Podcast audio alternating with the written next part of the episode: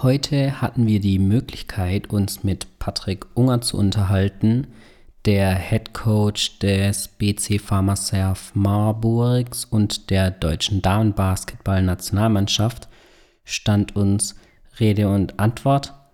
Dabei rausgekommen ist ein schönes Interview, das wir euch natürlich nicht vorenthalten möchten und wünschen euch dabei viel Spaß. Herzlich willkommen bei Folge 17 von Ballers Lounge.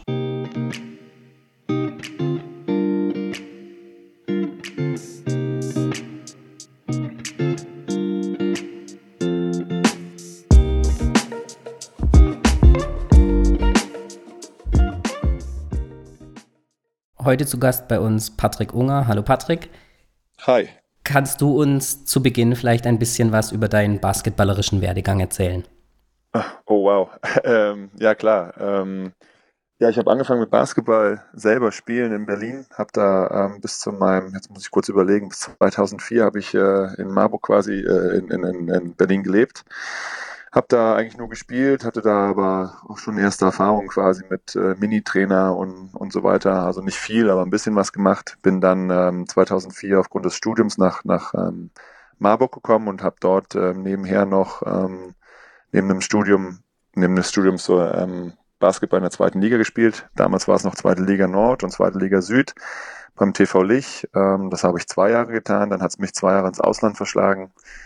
Ähm, habe dann zwei Jahre am College gespielt in, in Kanada und ähm, nachdem ich dann zurückbekommen bin, hat ähm, habe ich mein Studium hier weiter fortgesetzt, beziehungsweise abgebrochen, bin ähm, studienmäßig wieder nach Berlin gegangen, aber mich hat's geografisch hier in Marburg gehalten, ähm, wo ich auch äh, meine Frau gefunden habe quasi dann, ähm, beziehungsweise war das schon vorher eigentlich äh, der Fall und äh, wir haben uns dann eigentlich nur verheiratet.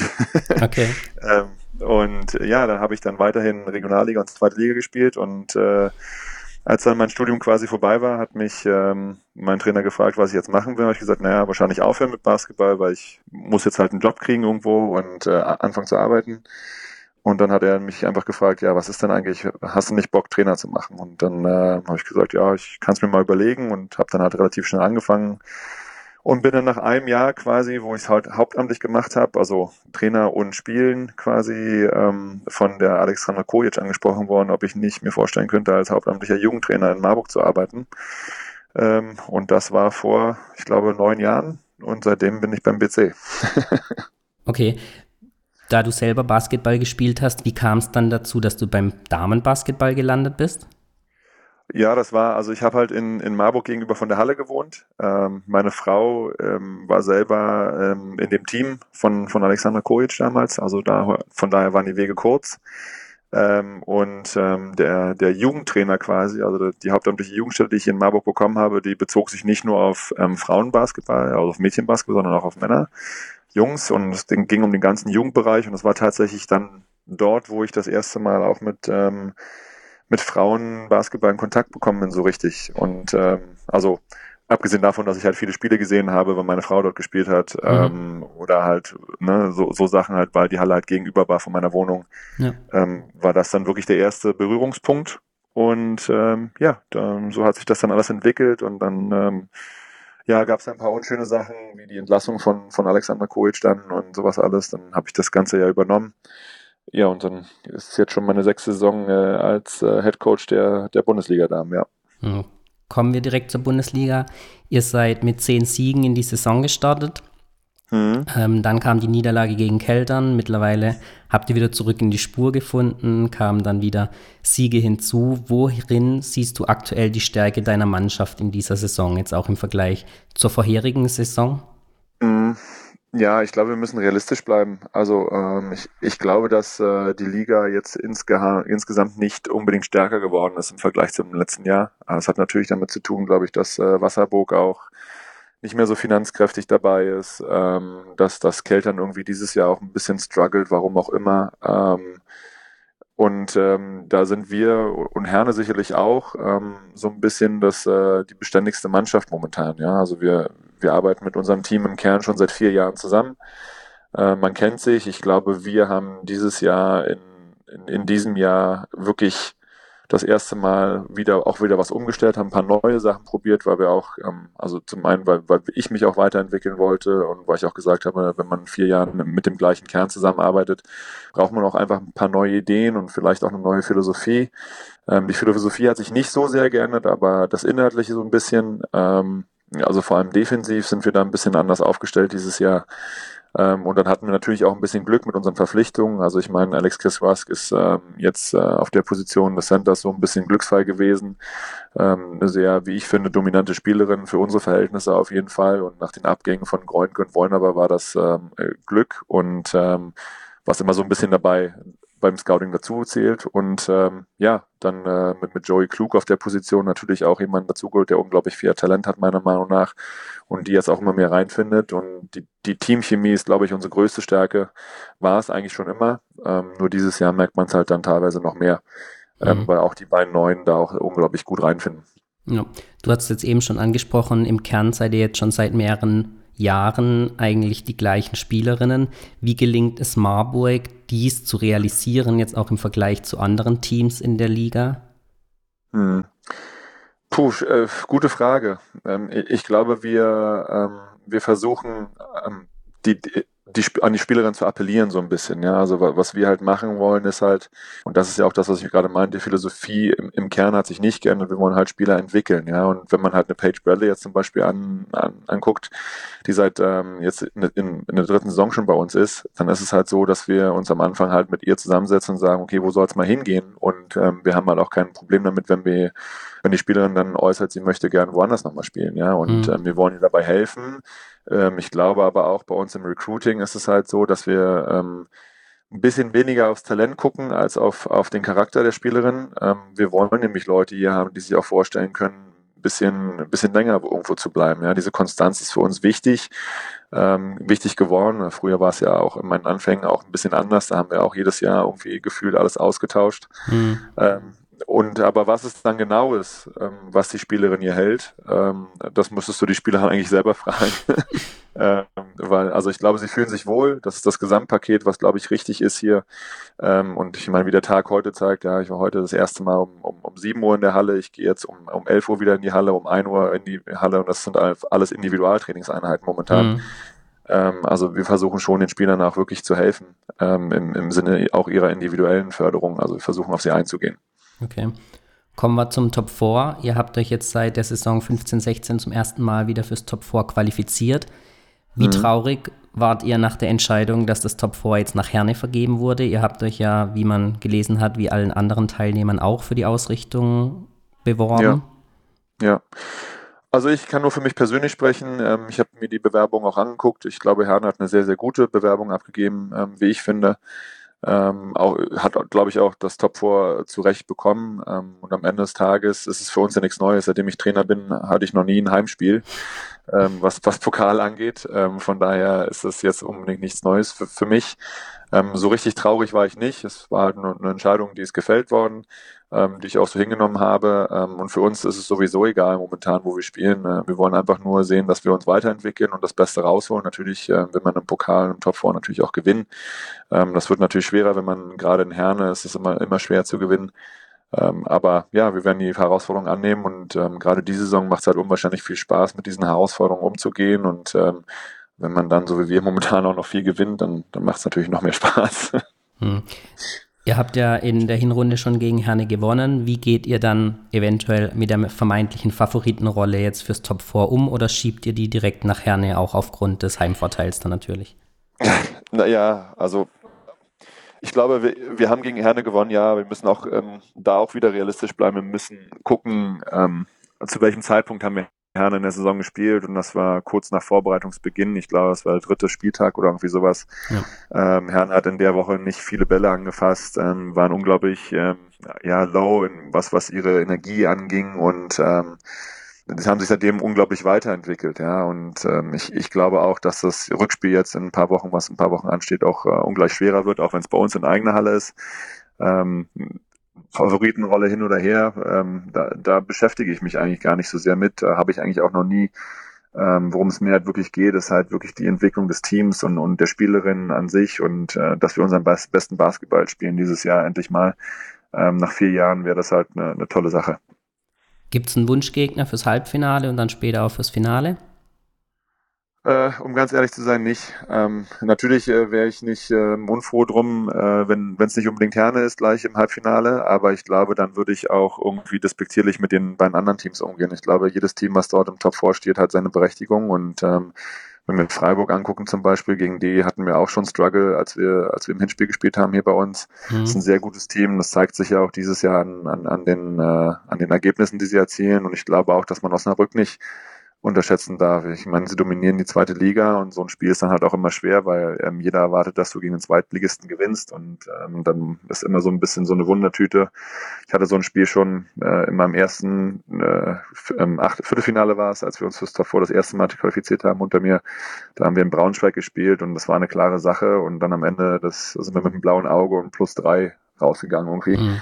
Ähm, von daher, ähm, ja, ist es eigentlich fast egal, würde ich jetzt mal behaupten. Ähm, für uns muss es und war es bisher auch immer egal, wer uns gegenübergestanden hat. Wir fokussieren uns auf uns selber. So werden wir auch die Vorbereitung für das Top 4 und auch für alle anderen Spiele angehen, ähm, auch weiterhin und das ziehen wir auch bis zum Ende der Saison durch. Okay. Kommen wir nochmal zur DBBL im Allgemeinen. Im November wurde bekannt, dass Bad Aibling mit sofortiger Wirkung den Spielbetrieb eingestellt hat. Wie wurde hm. diese Nachricht in Marburg aufgenommen? Ja, mit gemischten Gefühlen würde ich sagen. Ja, also ähm, zum einen ähm, war ich persönlich erstmal froh, dass wir nach dem Slowakei-Spiel jetzt im Januar dann nicht gleich einen Tag später nach Bad Aibling reisen mussten. mhm. Aber das ist nur so ein, so ein Nebending gewesen und ähm, ähm, eigentlich war eher Betroffenheit so ein bisschen ähm, die Reaktion, die hier in Marburg war, weil das ist ähm, sowohl sportlich ähm, als auch ähm, wirtschaftlich für die Liga und auch in der Außendarstellung natürlich kein, kein tolles Ding. Ja, ähm, ich glaube, das hat kein gutes Licht auf die DBBL geworfen und sowas sollte auch in, äh, in Zukunft nicht mehr vorkommen, hoffentlich. Ähm, wie man es ändern kann, ich bin nicht der, auch wenn ich studiert habe, nicht der Sportmanager, ähm, der das entscheiden kann und der da jetzt momentan auch die großen Ideen hat. Ähm, aber es muss sich, glaube ich, auch ein bisschen was ändern. Die gesamte Lage in der DBBL ist äh, momentan so mit der Ausländerregel und so, dass ich nicht ganz zufrieden bin. Ähm, es gibt verschiedene Konstrukte, die bei mir im Kopf sind, wie man es vielleicht lösen könnte, aber ob jetzt das auch die richtigen Ansätze sind oder nicht, ähm, muss man einfach gucken. Ähm, weiß ich natürlich auch nicht. Ähm, aber man muss auf jeden Fall, glaube ich, ein bisschen was tun, um auch den deutschen Basketball oder Damenbasketball sich so ein bisschen wieder in ein anderes Licht zu rücken. Da spricht jetzt natürlich auch bisschen der Nationaltrainer dann aus dir raus. Können wir noch mal kurz ein bisschen auf das eingehen? Was wäre für dich zum Beispiel ein Vorschlag, wie man das jetzt mit der Ausländerregelung und auch vielleicht dann mit dem Ziel, mehr deutsche Spielerinnen einzusetzen, regeln könnte? Ja, also ich glaube, die, die, die BBL hat uns das ganz gut vorgemacht. Ähm, ich glaube, zum einen müssen wir für die Liga allgemein ein paar Standards entwickeln ähm, mit der auch jeder leben muss. Ja, es tut mir dann auch leid für vielleicht die etwas kleineren Vereine, ähm, aber das, das ist halt nun mal so dann.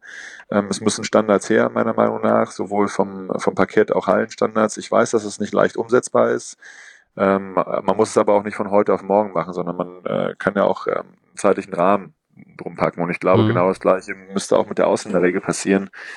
Ähm, ich, also ich wäre zum Beispiel gar nicht abgeneigt zu sagen, also ich, ich schließe kategorisch aus, äh, dass man sagen muss, okay, so und so viele Minuten muss eine Spielerin auf dem Feld stehen. Okay. Ähm, weil ich, ich glaube, dass ähm, das würde genau äh, ins Gegenteil umschwingen. Wir wollen ja Spielerinnen in Deutschland haben, die sich durchbeißen mhm. und die ein bisschen auch diesen Competitive Spirit haben. Ähm, auf der anderen Seite muss man äh, auch sehen, dass man dahin kommt und sie fördert. Also es, ich meine, diese Ausbildungsfonds war ja schon mal eine gute Idee, dass man an die Jugendarbeit appelliert ähm, und da aber auch wieder Standards für die Jugendarbeit einführt. Ich meine, das ist ja teilweise auch schon geschehen, dass man sagt, man muss einen hauptamtlichen Trainer haben. Ähm, aber ähm, es geht vor allem auch um, um eine Mindestbeschränkung. Also vielleicht, ja, kann man es vielleicht auch so machen, wie die BBL es vorgemacht hat, wie ich schon gesagt habe, indem man halt sagt, man möchte in ein paar Jahren auf eine 6 plus 6 Regel sein. Also sechs ähm, deutsche Spielerinnen und, und sechs Ausländer, ja. Also mhm. das ist, äh, das sind Konstrukte, die man diskutieren muss. Es gibt bei allem Vor- und Nachteile und ich glaube, es ist auch immer schwierig, alle unter einen Hut zu bringen. Ja. Ähm, aber am Ende des Tages muss man dann halt auch gucken, ähm, was das Beste für den deutschen Basketball oder Damenbasketball in dem Fall ist. Und ähm, ich hoffe, dass wir uns irgendwann ähm, da zusammenraufen können und auch dann da hingehend den richtigen Schritt tun können. Okay. Kommen wir zur CEWL. Wir haben da auch einige Fragen bekommen, weil da ja drüber jetzt nicht so viel in Deutschland erstens bekannt ist und auch zweitens drüber kommuniziert wird. Ihr seid im letzten Jahr jetzt Zweiter geworden, habt euch dieses Jahr nicht fürs Top 4 qualifizieren können. Wie läuft mhm. so eine Bewerbung fürs CEWL-Turnier dann ab? Wie bewirbt man sich drauf, um da dann dran teilzunehmen? Ja. Mm, man bewirbt sich in der Liga oder bei der Liga. Das ist ähm, oder beziehungsweise beim Organisator und der Organisator ist der tschechische Basketballverband. Ähm, und äh, man muss dann halt einen bestimmten Etat mit einbringen ähm, und dann entscheidet die CWL quasi, ob man teilnehmen darf, beziehungsweise eigentlich habe ich es noch nicht erlebt, dass man sagt, man darf nicht teilnehmen, ähm, mhm. es sei denn, man ähm, erfüllt die Standards halt nicht, die dort ähm, vorgesehen sind. Okay. Ähm, und dann guckt man, ähm, wie die Gruppenauslosung ist. Ähm, ja, und dann also das Ziel ist, glaube ich, immer zwölf Teams zu haben. Ich weiß jetzt nicht, ob es wann das das letzte Mal realisiert worden ist. Mhm. Dieses Jahr waren es auch zwei Dreiergruppen oder zwei mhm. Vierergruppen. Ich weiß gar nicht so genau. Ähm, und ähm, ja, dann qualifizieren sich die Besten fürs Top 4, die, die, die vier Besten. Ähm, man hat auch schon, je nachdem, wie viele Teams ähm, sich gemeldet haben im Vorhinein und Interesse bekundet haben, ähm, hat man auch schon über Playoffs nachgedacht und so. Also es, es, hängt immer davon ab, aber ich glaube, bei zwölf Teams liegt der Deckel drauf. Ja. Ähm, ja, und das, also es gibt ja viele, viele dieser internationalen Wettbewerbe auch diese, äh, ähm, jetzt lüge ich vielleicht bei der Aus, ähm, Aussprache, ich glaube, das ist die EBWL. Ich meine, da spielt ähm, zum Beispiel ähm, Piestani, die wir jetzt auch gespielt haben in der Slowakei, die spielen mhm. in, in, in, drei Wettbewerben sozusagen in ihrer eigenen Liga, okay. in der CWL und in dieser EBWL mit, ähm, weil sie einfach mehr Spiele haben wollten, weil das ihr ihre Liga nicht hergibt, quasi vom Spielplan her. Und ähm, das fand ich schon sehr interessant, dass sich teilweise ähm, internationale, also gerade die osteuropäischen Teams dann, also gut mit Pokalwettbewerb, dann in vier oder fünf Wettbewerben teilweise aufhalten. Ja, und das äh, fand ich schon krass interessant, mhm. sehr, sehr interessant. Mhm. Weil es natürlich auch ein extremer Aufwand dann ist. Gut, manche. Auf jeden Fall. Ja. ja. Wie, ja. wie hoch ist für euch jetzt der Aufwand, ähm, auch mit Blick, also erstens mal fürs Team und daran angehängt dann, wie hoch ist auch der finanzielle Aufwand? Die Reisen in die Slowakei und Tschechien jetzt in diesem Jahr liegt ja mhm. jetzt nicht auch gerade um die Ecke. Würde man in Anführungszeichen Gewinn machen oder würde man 0 auf 0 rauskommen, wenn man das Turnier gewinnt? Oh, das kann ich dir so gar nicht beantworten, so konkret. Ähm, ich glaube, für, also ich glaube, nicht, dass es jetzt unbedingt ein finanzieller Mehraufwand ist, ähm, im Sinne von, dass wir ähm, krass reinbuttern müssen oder irgendwie sowas. Ich glaube aber auch nicht, dass sich das finanziell so rentiert, gerade wenn du halt unter der Woche am Mittwochabend um 19 Uhr spielst, kommen auch nicht viele Zuschauer in die Halle, mhm. dass man jetzt sagen kann, wir, wir machen auch einen krassen Gewinn. Ich glaube, es ja. kommt am Ende auf plus minus null raus und da bin ich auch dem, dem Vorstand, dem Management sehr dankbar, dass wir das die letzten zwei Jahre realisieren konnten, weil ich glaube, das hilft. Ähm, das hilft zum einen den Spielerinnen, weil sie ähm, natürlich auch statistisch international sich mal messen können und da irgendwie auf dem Zettel stehen, auch für andere Teams interessant werden. Ähm, gerade für unsere deutschen jungen Spielerinnen ist das das halt interessant, ähm, am Ende des Tages, wenn, wenn sie auch was vorzuweisen haben, auch gegen ähm, international gute Competition gespielt zu haben.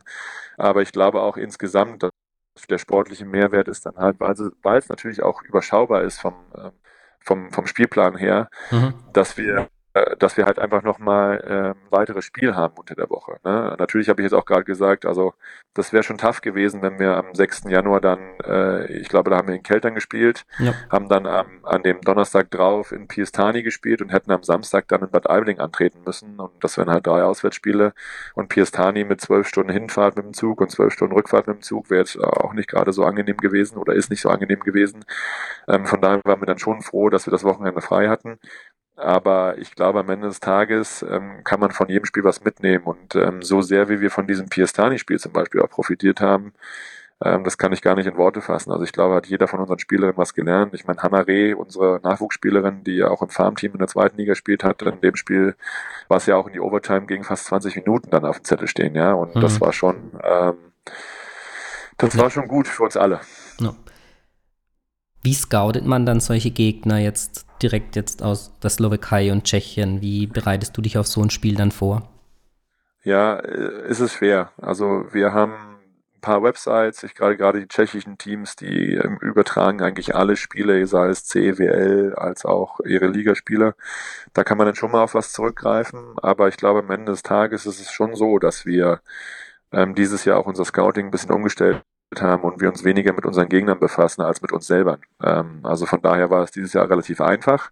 Okay. Ähm, wir haben dann vielleicht mal, also wir Trainer haben, waren natürlich vorbereitet und wussten auch ein bisschen was. Es gibt natürlich auch immer einen Scouting Report ähm, und man erzählt ein bisschen was, damit man sich auch einfach ein bisschen sicherer fühlt und manche Stärken vielleicht auch ein bisschen eindämmen kann. Aber am Ende des Tages geht es halt dieses Jahr, und da lüge ich auch wirklich nicht, ähm, um uns und was wir machen und, und was wir machen wollen. Das heißt also auch in der, in der Analyse, auch in der Liga, im Liga-Alltag, ähm, geht es eigentlich mehr darum, was war bei uns im letzten Spiel, was wollen wir besser machen, was, was haben wir gut gemacht, was wollen wir weiter forcieren. Ähm, und, und darum geht es eher von daher war das Scouting eigentlich nicht so sehr schwer. Okay. Ähm, jetzt vielleicht mal noch zum Scouting von einzelnen Spielerinnen. Das kam auch eine Frage von den Hörern. Wie scouten Vereine Spielerinnen jetzt beispiel, beispielsweise am College? Mhm. Oh, am, am College ist, äh, da gibt es eine ganze Scouting-Einheit. Ich glaube, da gibt es ja mittlerweile vier bis fünf Coaches, je nach Team, soweit ich das überschauen kann. Und dann ähm, gibt es ja in diesem Recruiting-Prozess ähm, allerhand ähm, Kontakte, die ausgespielt werden quasi. Und die amerikanischen Spielerinnen werden natürlich das Jahr über öfter mal beobachtet. Ähm, bei den europäischen Spielern ist es ein bisschen anders. Da wird mit Videos gearbeitet, äh, mit Statistiken gearbeitet, mit Kontakten gearbeitet. Also ich weiß, dass viele Trainer aus Kanada, die mich halt kennen, mhm. auch mal anrufen und mich über bestimmte Spielerinnen fragen. Ich weiß, dass ähm, bestimmte U-Nationalspielerinnen auf dem Radar sind von von amerikanischen Colleges, weil ähm, dann Spielerinnen angefragt werden, die mal an dem College gespielt haben. Ja, weißt du irgendwas über die? Kannst du mir einen Kontakt vermitteln? Videos organisieren, etc. etc. Ähm, teilweise läuft ja auch schon was über Agenten dann in dem Alter. Ähm, also von daher gibt es da eine ganze Bandbreite von, von Prozessen, die man abgleichen muss. Und am Ende des Tages ist es dann, wenn es am College gerade ist, immer ähm, ein, ein Visit sozusagen, wo man halt verschiedene Colleges abfährt, ähm, wo man sich auch nochmal mit den Coaches zusammensetzen kann, sich das, den Campus angucken kann, das Programm angucken kann, sich mit Spielern unterhalten kann ähm, und am Ende entscheidet man sich dann für irgendwas. Okay. Und ähm, wenn jetzt die den Sprung dann in der amerikanischen Liga nicht schaffen, wie beobachtet ihr solche Spielerinnen, die eventuell okay. potenziell für euch in Frage kommen? Naja, wenn es deutsche Spielerinnen sind, die am College sind, dann hat man ja vielleicht schon Kontakt gehabt mal. Ähm, wenn es äh, jetzt Amerikanerinnen sind, läuft das meistens über Agenten, ähm, die dir dann Videos zuschicken. Ähm, wir machen es dann nochmal ein bisschen anders. Wir versuchen halt, also weil unser, unser Netzwerk einfach auch ein bisschen breiter aufgestellt ist, mhm. dann natürlich auch ins persönliche Gespräch zu gehen, nicht nur mit dem Spieler oder mit der Spielerin selber, sondern natürlich auch mit ihrem Umfeld, mhm. ähm, damit wir halt möglichst viel auch über ihren Charakter rausfinden. Ähm, und ähm, ja, dann, dann guckt man mal, ob man die richtige Entscheidung getroffen hat. Toi, toi, toi, bisher haben wir noch nicht so oft falsch gelegen. Hm. Ist es dann der Normalfall, dass die Agenten auf euch zukommen oder eher dann umgekehrt? Ich glaube, es ist beides. Also ähm, natürlich guckt man und, und, und, und wenn jemand ähm, einem auffällt und man sagt, okay, das könnte auch die Preiskategorie sein, dann ähm, spricht man jemanden an ähm, entweder direkt und der sagt, ich habe einen Agenten, wende dich bitte an den. Ähm, man schreibt den Agenten eine E-Mail, sagt, ich brauche auf der Position das und das und äh, das ist das Budget und dann bekommt man Vorschläge zurück oder die Agenten, je nachdem, ob man auch schon öfter mit ihnen zusammengearbeitet hat oder nicht, ähm, rufen einen auch an und sagen, hier, ich glaube, das könnte eine Spielerin sein, die passt in dein Profil äh, in deine Ansprüche, in, in das, was ihr, was ihr finanziell auch leisten könnt und was ihr erreichen wollt in der Liga. Ähm, oder halt auch, ja, in, in, dem Fall auch dann oft, ja, international, möchte international spielen, ist das nicht eine Spielerin, ähm, die du dir vorstellen könntest und ähm, ja, auf dem Wege läuft das dann meistens ab. Okay. Kommen wir zur Nationalmannschaft. Du bist jetzt seit einem knappen halben Jahr auch Head Coach der deutschen Damennationalmannschaft. Wie zufrieden ja. bist du jetzt mit deinem ersten halben Jahr? Es war ja ein Lehrgang und die letzten EM-Qualifikationsspiele standen dann Ende letzten Jahres noch an. Mhm. Ja, ähm, war eine coole Zeit auf jeden Fall. Ähm, ich habe, ähm, glaube ich, sehr viel gelernt, auch wieder über mich selber und ähm, über und den Umgang mit Menschen und, und internationale Competition und so. Ähm, also ich habe da sehr viel draus gezogen ähm, und hoffe, dass ich das auch weiter anwenden kann ähm, in, in der Zukunft für mich selber, egal wo ich halt ähm, Trainer bin. Ähm, jetzt mit dem Abschneiden selber, ich glaube, wir haben ein relativ ähm, gutes Spiel gegen äh, Belgien gezeigt. Da war ich mit drei Vierteln sehr zufrieden. Ähm, letztendlich äh, ist es genau das, was, was uns bisher halt immer gefehlt hat, am Ende irgendwie so den, äh, den Nagel in den Sarg halt zu hauen. Ne? Und ähm, da, da sind wir aber einfach noch nicht so weit. Ich glaube, ähm, das wird, wird aber noch kommen. Ich glaube, dass wir auch gerade mit den, mit den jüngeren Leuten, die jetzt nachkommen, da auch ein bisschen mehr Competition reinbringen. Das wird auch unseren Älteren gut tun. Ähm, und ähm, ja, wir leiten jetzt langsam diesen Umbruch an oder weiter, besser gesagt, den, den Hermann ja eingeleitet hat. Ähm, und ähm, ja, wir müssen halt dahin kommen, dass es uns halt nicht mehr reicht, dass wir halt äh, mit drei Punkten halt zurücklegen ähm, zur Halbzeit gegen Belgien. Und das habe ich den Mädels aber auch ganz klar schon in der Halbzeit gesagt. Und ich glaube, und damit bin ich am meisten zufrieden, dass auch alle diesen, diese Competition halt annehmen und auch da wirklich alle mitziehen, ja. Und von daher war ich da sehr froh. Ähm, das Spiel gegen die Schweiz war natürlich ähm, sehr schön zu sehen, dass wir dann halt nicht wie in der Schweiz ähm, noch vor einem Jahr dann quasi so ein bisschen äh, Probleme hatten, sondern dass wir schon, kann man ja auch sagen, dominiert haben von Anfang bis Ende. Mhm. Ähm, und von daher war ich da schon sehr zufrieden erstmal. Ähm, und jetzt gucken wir mal, wie es weitergeht. Ähm, was jetzt, was jetzt ansteht mit der Nationalmannschaft, wie die, wie die Entscheidungen sind, die dann anfallen und so weiter alles. Und äh, ja, gucken wir einfach weiter. Aber du könntest dir definitiv vorstellen, das dann auch weiterzumachen. Ähm, ich glaube, wenn man das äh, höchste Traineramt quasi im Damenbasketball angeboten bekommt, dann fällt es einem schwer, Nein zu sagen. Ich habe lange drüber nachgedacht, ist es das, was ich auch wirklich machen will, aber ich glaube, am Ende des Tages ist es auch, also ich bin gerne Trainer der deutschen Nationalmannschaft.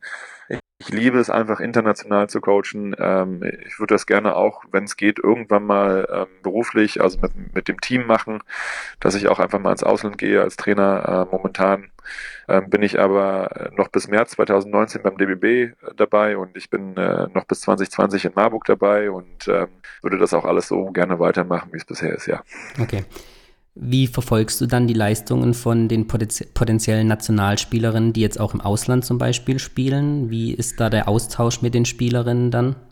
Hm, es ist schwer. Also ähm, gerade jetzt, wo unsere Saison auch langsam in die heiße Phase geht, ne, ähm, es ist halt besonders schwer, irgendwie ähm, da auch in Kontakt zu bleiben. Ich, ich gebe mein Bestes, äh, was vielleicht nicht immer ganz gut genug ist, aber ähm, also ich meine, man, man hat natürlich viele, viele Quellen, natürlich auch mit YouTube oder man weiß natürlich auch um die Homepages der, der einzelnen Teams. Ähm, da habe ich versucht am Anfang der Saison vor allem mit den Spielerinnen halt mal zu reden, ob sie mir irgendwelche Links schicken können, äh, man kriegt über Facebook ein bisschen was mit, ne? Mhm. Und ähm, ich versuche mir da schon ein breites Bild zu machen im Rahmen meiner Möglichkeiten, weil ähm, es ist ja natürlich auch so, man will hier dann auch die zweite Liga in Grünberg gucken, man will ähm, die WNBL sich angucken, weil da rennen ja auch noch Spielerinnen von uns rum oder mhm. potenzielle mhm. Spielerinnen für die nächsten Jahre. Man möchte gerne die Regionalliga hier sehen. Ähm, und dann gibt's ja auch noch sowas wie Herrenbasketball. mhm. ähm, und man muss halt wirklich dann aufpassen, dass man halt irgendwann auch mal ein bisschen Zeit für sich hat. Ähm, aber ich, ich gebe mein Bestes und ähm, ja, schaue, dass ich mich mindestens einmal im Monat bei den Spielern gemeldet habe, um dann auch zu gucken, ob, ob es ihnen gut geht, ob ich ihnen irgendwie helfen kann oder irgendwie sowas. Hm. Die zwei Sabali-Schwestern verfolgst du dann auch am College in Amerika. Ja. Die ältere sorgt da ja, ja. durchaus für Furore mit ziemlich guten Leistungen. Warum waren die beide jetzt zum Beispiel dann ähm, bei dem Lehrgang im November jetzt nicht mit dabei? Naja, zum einen muss man sagen, dass Niara ja ihre Kreuzbandverletzung hatte ähm, und ja auch noch nicht spielt. Also es ist ja so, dass sie momentan noch verletzt ist und ja. sich dort vor Ort in Reha befindet, weil sie sich ja leider, im, im, ich glaube sogar im Finale war es, das Kreuzband gerissen hat von der U18. Mhm. Ähm, mit mit ähm, Satu bin ich ähm, sogar im regen Kontakt, äh, verstehen uns sehr gut. Ähm, und ähm, da war es so, dass der Plan eigentlich war, dass sie auch im November spielt okay. äh, bei uns. Und äh, sie wollte es eigentlich auch, aber dann war die Verletztenmisere halt so groß, dass ähm, sie sich dann selber beziehungsweise auch das Team in Oregon dafür entschieden hat, ähm, dass sie lieber in Oregon bleibt. Ähm, okay. Was auch total, also von meiner Seite aus und von allen anderen, die sich mit uns befassen, auch ähm, auf Verständnis gestoßen ist. Ähm, weil ich meine, sie muss da ja natürlich auch die nächsten Jahre spielen und ähm, so einfach mal hin und her fliegen geht halt auch nicht. Ja, der Plan ist aber auch für die Zukunft ganz, ganz klar, dass sie auch in den äh, zukünftigen Fenstern im November dann halt dabei sein soll. Ob das jetzt klappt oder nicht, das ähm, muss man dann sehen. Wir arbeiten ähm, stark dran. Ich, deswegen bin ich auch im regen Kontakt gerade mit ihr, ähm, weil natürlich jetzt auch die Sommerlehrgänge anstehen und so. Und ähm, wir sehen müssen auch, ähm, dass das halt irgendwie dann Hand und Fuß hat und wir sie natürlich auch dabei haben wollen, weil die Qualifenster der Fieber sind ja auch ein bisschen geändert worden. Das heißt, sie werden kürzer und intensiver.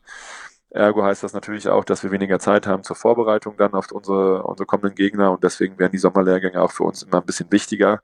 Zumal wir natürlich auch ein bisschen jetzt gucken wollen, ähm, wen, neu, wen können wir Neues mit reinnehmen, ähm, da die Jugendspielerinnen natürlich jetzt nicht ähm, unbedingt dabei sein werden, weil, weil, sie mit der U19 und mit der U18 und mit der U20 unterwegs sind im Sommer. Mhm. Und ähm, das gibt uns natürlich Spielraum, auch nochmal ein paar Personalien auszuprobieren, um zu gucken, wer ist dann ähm, wirklich dann am Ende das beste Team für Deutschland im November. Okay. Da ist jetzt ein bisschen schon durchgeklungen, was sind deine kurzfristigen Ziele mit der Nationalmannschaft? Ja, also wenn ich es weitermachen darf, dann ähm, würde ich natürlich ähm, gerne diesen Umbruch weiterführen. Ich würde gerne dafür sorgen, dass wir ähm, eine, eine klare Philosophie, Spielphilosophie bekommen, wo auch jeder ganz äh, klar weiß, wenn wir gegen Deutschland spielen, dann wird's hart, ähm, dann wird's schnell, dann wird's aggressiv und, und das würde ich mir wünschen und, und dementsprechend auch ähm, die jungen Spielerinnen damit einbauen, ja, ähm, so wie ich es gerade schon gesagt habe. Ähm, mittelfristig muss dann, glaube ich, auch das Ziel sein, dass wir ähm, 2021 dann auf die EM fahren. Hm. Würdest du dir wünschen, dass eins der großen Turniere mal in Deutschland stattfindet? Vielleicht ein Vier-Nationen-Turnier oder optimalerweise sogar eine EM oder eine WM und du wärst dann sogar der Trainer?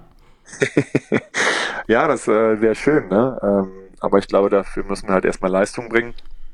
Ähm, ich glaube, wir sind jetzt durch das letzte Qualifenster schon mal so ein bisschen auf den Schirm wieder geraten. Wir hatten jetzt auch Anfragen von etwas größeren Nationen wieder im Sommer, die sich auf die EM vorbereiten wollen. Ähm, und das ist schön. Ja, ich glaube, das ist der erste Schritt dahin. Und ähm, ich glaube, bevor wir über eine Ausrichtung der EM sprechen oder irgendwas in der Art und Weise, müssen wir wirklich erstmal Leistung bringen und ähm, dann sollte das vielleicht auch möglich sein. Und okay. dann natürlich äh, wäre es natürlich cool, wenn ich dann noch Trainer wäre. Ähm, okay. Aber ich sage ganz ehrlich, wenn ich äh, nur dabei geholfen habe, wie sehr auch immer, äh, dass wir irgendwann dahin kommen, dann ähm, nehme ich mich nicht so groß, dass ich sage, muss ich da auch an der Seitenlinie stehen, sondern ähm, ja, ich, äh, ich helfe gern, wo ich kann und äh, das, das ist, wenn das meine Aufgabe sein soll, dann nehme ich die natürlich gerne an und wenn nicht, dann bin ich da auch nicht ähm, traurig drum. okay. Zum Abschluss hätte ich jetzt noch fünf schnelle Fragen, die du möglichst auch dann kurz und prägnant beantwortest. Alles ähm, klar. Was wäre dein Sport, wenn du nicht im Basketball gelandet wärst? Ähm, Schwimmen. Okay. Hast du irgendwelche Rituale oder Marotten vor und während einem Spiel? Ja, cool Savage hören. okay.